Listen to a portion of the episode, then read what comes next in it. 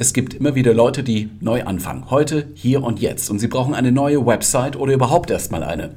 Man kann nun jemanden damit beauftragen oder zu einer Agentur gehen, zu einem Freelancer, aber keiner arbeitet umsonst. Wenn man diesen Weg nicht gehen will, was kann man da machen? Man kann die Dinge selber mal in die Hand nehmen. Wir haben dafür zwei Vorschläge. Webbuilder oder WordPress. Was ist besser für dich? Darum geht es in dieser Episode. Hallo.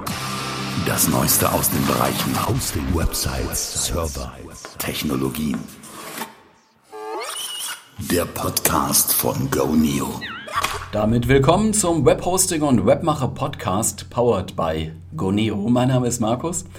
GoNeo gibt es jetzt seit 15 Jahren. Wir sind Spezialisten für Webhosting, E-Mail, Managed Server, Domainregistrierungen. Finde mehr raus über uns auf www.goneo.de und wirf mal vielleicht auch einen Blick in den GoNeo Blog. In den beiden vorhergehenden Episoden, die wir jetzt 2022 schon produziert hatten, war viel die Rede von Metaverse. Bis hin zu der Frage, muss man denn jetzt das World Wide Web, das WWW nun abschreiben und alles auf virtuelle Welten, auf NFT, auf Krypto, auf Dezentralisierung und Web 3 ausrichten? Die kurze Antwort war nein. Aber klar ist auch, dass man solche Entwicklungen schon auf dem Schirm haben sollte. Zwischenzeitlich sind in allen möglichen Medien viele Stücke erschienen über das Phänomen Metaverse von alles super bis hin zu das ist der Teufel. An sich, das Thema ist nicht so neu, aber durch Facebook, besser gesagt durch Meta, wie es jetzt heißt, ist das beflügelt worden. Ich hatte ja gesagt, das war jetzt so ein bestimmter Move von Facebook. Ich meine jetzt die Umbenennung in Meta weil Facebook durchaus ein paar Impulse braucht. Wir haben auch gelesen, dass man seitens Meta Facebook sich nicht entblödet hat, so ein bisschen damit zu drohen, in Europa nichts mehr zu machen. Facebook, Insta, WhatsApp hier ihnen nicht mehr anzubieten, weil alles DSGVO-mäßig so schwer und verboten ist. Insbesondere eben Daten in die USA einfach zu schicken, etwas platt ausgedrückt.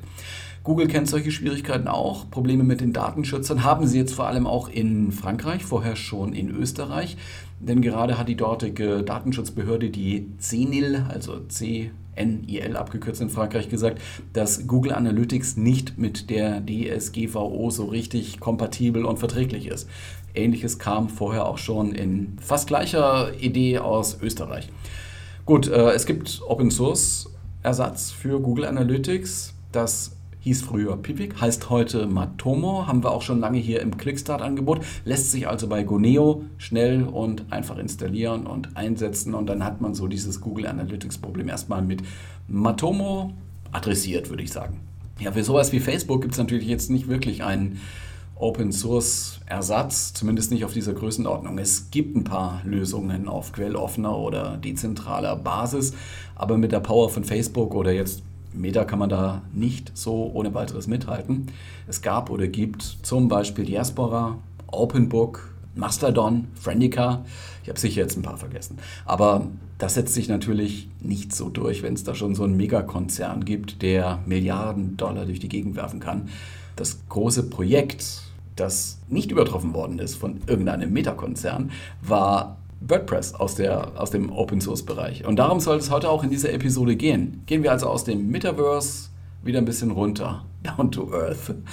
Wir sagen das hier auch, weil es wirklich immer wieder jeden Tag neue Userinnen, neue User gibt, die vor der Aufgabe stehen, im WWW überhaupt erstmal sichtbar zu werden, eine neue Webseite brauchen, anzufangen. Und an Metaverse, an Web 3 und dergleichen braucht man in diesem Moment erstmal überhaupt nicht zu denken. Da muss es erstmal in Anführungszeichen normalen Web-Schlusszeichen losgehen. Und hier hat sich in der letzten Zeit, sagen wir in den letzten fünf bis zehn Jahren sogar herauskristallisiert, dass es zwei grobe Ansätze gibt. Der eine Ansatz ist WordPress benutzen und damit die Seite erstellen und der andere ist einen Webbuilder man sagt auch Homepage-Baukasten dafür zu nutzen. Zum Beispiel EasyPage von Guneo. Was ist also der richtige Weg, wenn es denn einen gibt? Das schauen wir uns mal heute an, hier im Guneo Webhosting und Webmacher Podcast. WordPress ist ein tolles CMS, keine Frage. CMS übrigens für Content Management System, die drei Buchstaben CMS. WordPress ist Software und unterliegt einer quelloffenen Lizenz. Kostet also nichts, wenn man sie verwendet. Hinter WordPress steht eine weltweit sehr aktive und große Entwickler-Community.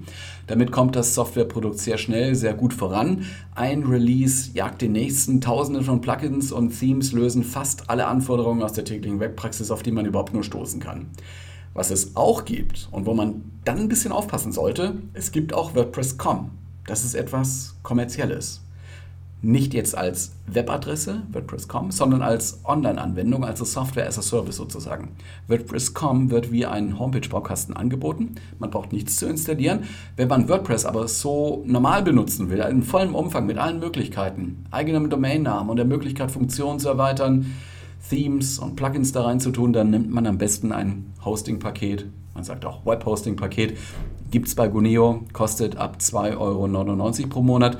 Besser, man nimmt einen etwas höheren Tarif, so um die 5,99 Euro pro Monat bei Guneo.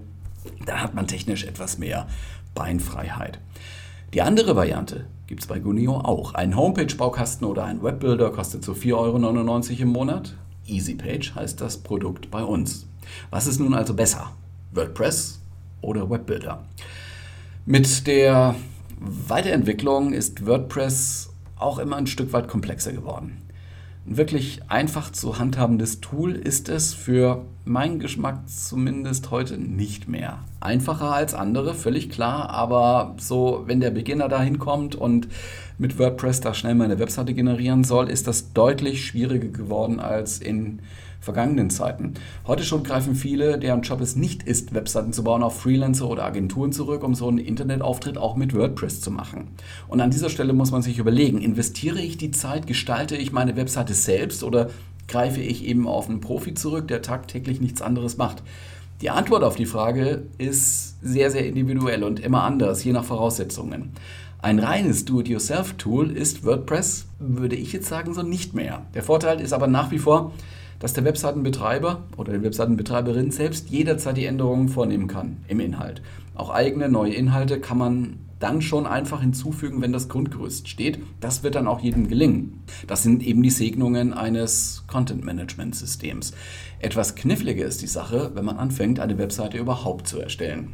Mehr als 40 Prozent aller Webseitenbetreiber, Betreiberinnen haben sich für WordPress entschieden weltweit. Das ist nachvollziehbar, denn WordPress kann alles darstellen, was heute im WWW gang und gäbe ist, an Features, an Möglichkeiten. Doch man muss, glaube ich, auch Abschied nehmen von der Idee, dass man mit WordPress sehr schnell oder auch sehr einfach Websites hinbekommt. Das gilt auch angesichts der Tatsache, dass WordPress immer mehr zum Webbaukasten selber werden möchte. Die wollen natürlich einfacher werden, aber das gelingt zunehmend schwerer, würde ich sagen. Daneben gibt es Webbilder. Man nennt sie auch Homepage-Baukästen. Die unterliegen keiner Open-Source-Lizenz, sind also proprietäre Software oder Software as a Service. Also man installiert sie nicht, sondern die laufen irgendwo auf einem Server. Man braucht dann auch nur den Browser, um diese Webbilder zu bedienen.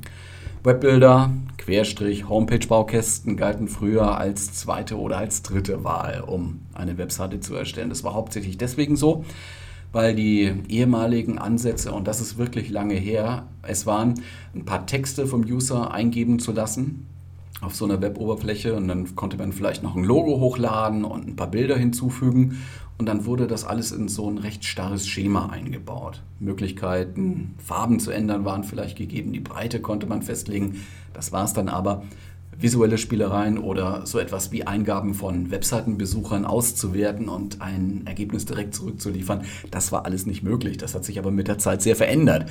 Die heutigen Webbilder können das. Das war früher eher für zu installierende Software gedacht, für, für Windows oder für Mac oder so. Heute kann man das alles online machen mit einem Webbilder. Ein solcher Webbilder ist bei uns, bei Guneo, EasyPage.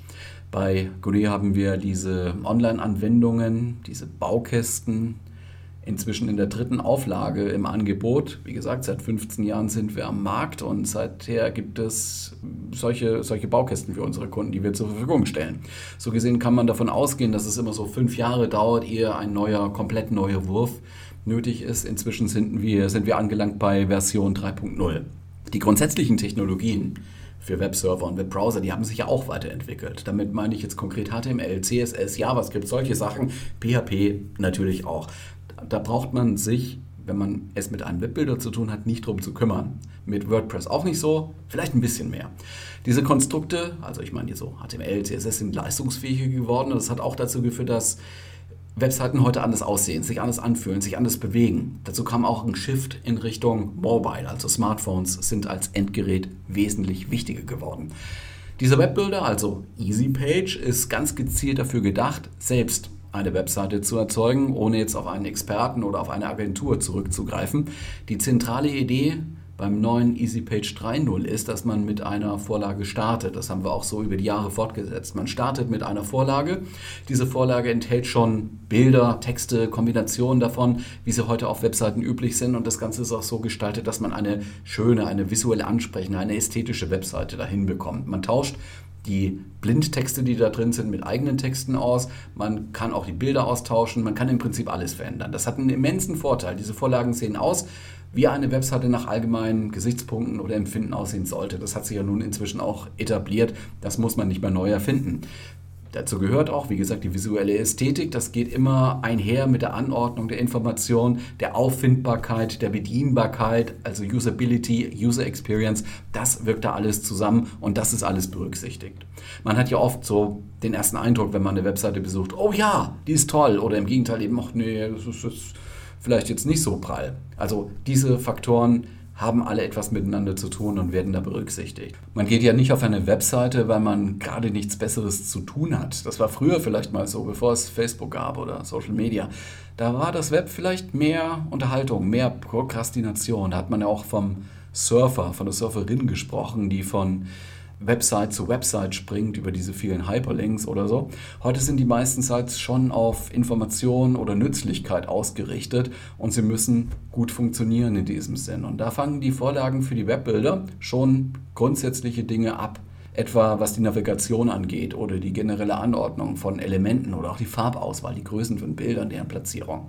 Im Prinzip tauscht man die Vorlagentexte also aus, fügt eigene Texte ein, eigene Bilder, falls vorhanden ein eigenes Logo. Man kann sicher sein, auf festerem Grund dazugehen. Man muss sich dem nicht mit Trial and Error nähern. Diese Vorlagen sind nach Best Practices und State-of-the-Art-Kriterien konstruiert worden.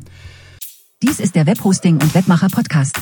Besuche unsere Website www.goneo.de/blog. Wir freuen uns auf deine Kommentare und Bewertungen. Lass gerne ein Abo da und du verpasst nichts. Webbilder oder WordPress, das ist heute die Frage in dieser Podcast-Episode. Natürlich kann man auch im WordPress-Szenario auf Vorlagen zurückgreifen. Davon gibt es viele aus sehr unterschiedlichen Quellen und sehr unterschiedlichen Qualitäten und zu unterschiedlichen Preisen. Nicht alle sind da umsonst. WordPress an sich, die Standardinstallation, liefert aber auch schon einige mit. Überhaupt muss WordPress in der Grundversion mit allerlei Plugins noch ausgestattet werden, um prinzipielle Funktionen zu integrieren. Da ist man sehr flexibel. Man kann natürlich auch genau das aussuchen, was man haben möchte, was man braucht. Doch es stellt sich auch hier der durchaus nicht zu unterschätzende Aufwand, das richtige Plugin zu finden. Für eine Aufgabe gibt es mehrere Möglichkeiten. Bei einem Webbuilder wie EasyPage 3.0 sind die Funktionen an sich bereits inkludiert. Die Softwareentwicklung geschieht zentral geschieht gesteuert. Bei WordPress ergibt sich immer noch so ein bisschen Stress mit Updates, die nach und nach erscheinen. Also man hat bei WordPress das Phänomen, dass man ständig gewarnt wird, hier ist wieder ein neues Update am Anmarsch. Das kann die Hauptversion sein, der Core, der abgedatet werden muss, der Kern oder die Plugins werden extra abgedatet zu unterschiedlichen Terminen oder die Themes werden abgedatet, auch zu unterschiedlichen Terminen. Also passiert eigentlich ständig was. Das ist okay, wenn man sich da ein bisschen closer damit beschäftigen kann bei EasyPage 3.0 gilt, es handelt sich um einen Webbuilder, nicht um ein Content-Management-System für das Web.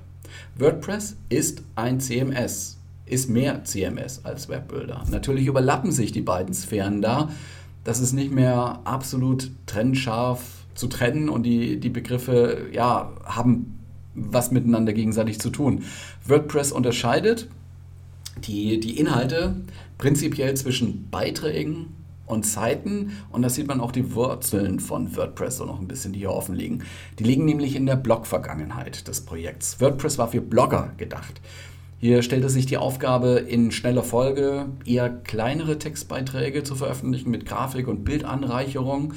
Musste schnell online gebracht werden. Da wollte man nicht programmieren, da wollte man keine HTML-Tags oder JavaScript oder sonst irgendwas einfügen. Da gab es eben mal das Grundgerüst und dann kam immer mehr Inhalt dazu. Wie gesagt, man muss sich keine Gedanken um die HTML, äh, CSS-Notwendigkeiten machen. Blogger und Bloggerinnen arbeiten im Prinzip journalistisch und tun das auch heute noch. Das ist vielleicht in anderen Ländern bedeutsamer als hier, also solche Formate wie ein Blog. Diese Blogs greifen ja Begebenheiten auf, informieren, ordnen ein, wirken auch an der Meinungsbildung der User und Userinnen mit. Blogs konnte und kann man auch heute noch folgen und abonnieren. Das hat auch so Social-Media-Komponenten.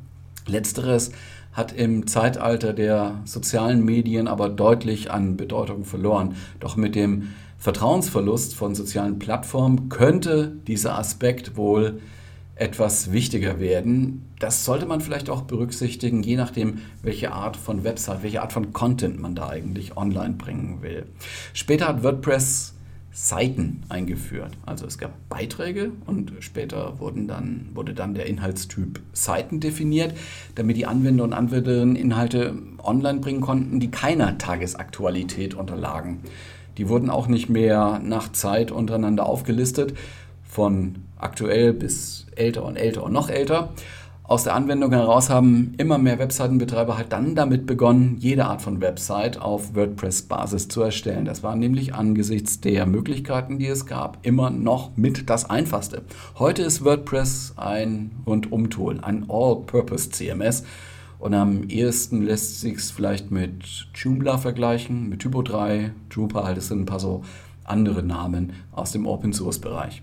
In der Praxis sieht man auf die Notwendigkeit, keine lange Liste von Beiträgen online verwalten zu müssen, sondern einen ja, langsamer wachsenden Webauftritt mit vielleicht 5 bis 20 Unterseiten, wobei die Inhalte relativ stabil sind. Dafür ist EasyPage 3.0 sehr gut geeignet. Hier geht es nicht ums Bloggen, um die Tagesaktualität, sondern ja, um, um, um einen Auftritt, den man vielleicht nicht auf Tagesbasis anfassen möchte. Auch der oder diejenige, die noch nie zuvor eine Webseite gebaut hat, kommt schnell zu einem Ergebnis mit EasyPage 3.